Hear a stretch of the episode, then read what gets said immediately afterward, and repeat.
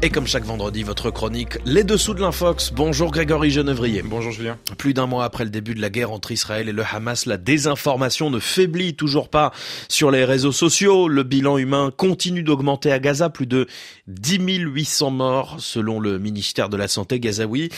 Mais sur les réseaux, des comptes pro-israéliens affirment que les Palestiniens mettent en scène leurs victimes.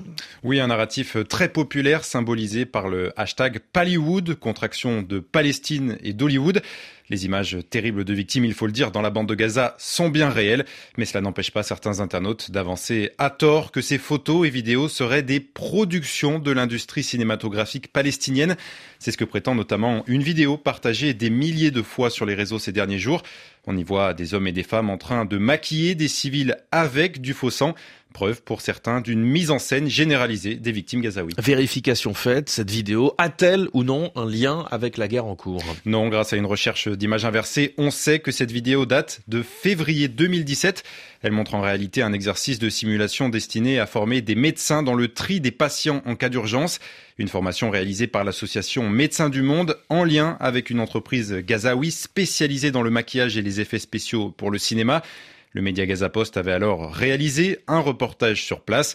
Reportage aujourd'hui sorti de son contexte pour reprocher à tort aux Palestiniens de mettre en scène leur mort. Cette même vidéo avait déjà été détournée en 2021, toujours pour appuyer ce narratif de la mise en scène. Y a-t-il d'autres infox qui viennent alimenter cette théorie? Oui, on peut même dire qu'elle se compte par dizaines. L'une des dernières en date montre des hommes marcher dans la rue. Ils tiennent une civière sur laquelle on, on distingue un corps de petite taille allongé sous un drap. Au bout de quelques secondes, une sirène retentit. Dans la panique, le groupe s'enfuit et laisse derrière lui la civière posée sur le sol.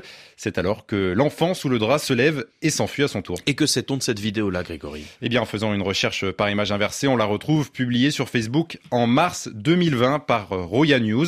Selon ce média jordanien, cette vidéo montre un groupe de jeunes qui auraient tenté de braver le couvre-feu instauré en Jordanie lors de la pandémie de Covid-19. Une fausse cérémonie de funérailles qui n'a donc aucun rapport avec le conflit israélo-palestinien et qui a déjà été sortie de son contexte en 2021 avant de, de, refaire surface cette semaine sous le hashtag Pallywood. Dernière question, d'où vient ce, ce hashtag Pallywood Eh bien, ce terme a été inventé au début des années 2000 par Richard Lenz, un historien américain pro-israélien. Il l'utilise pour qualifier de prétendue mise en scène palestinienne.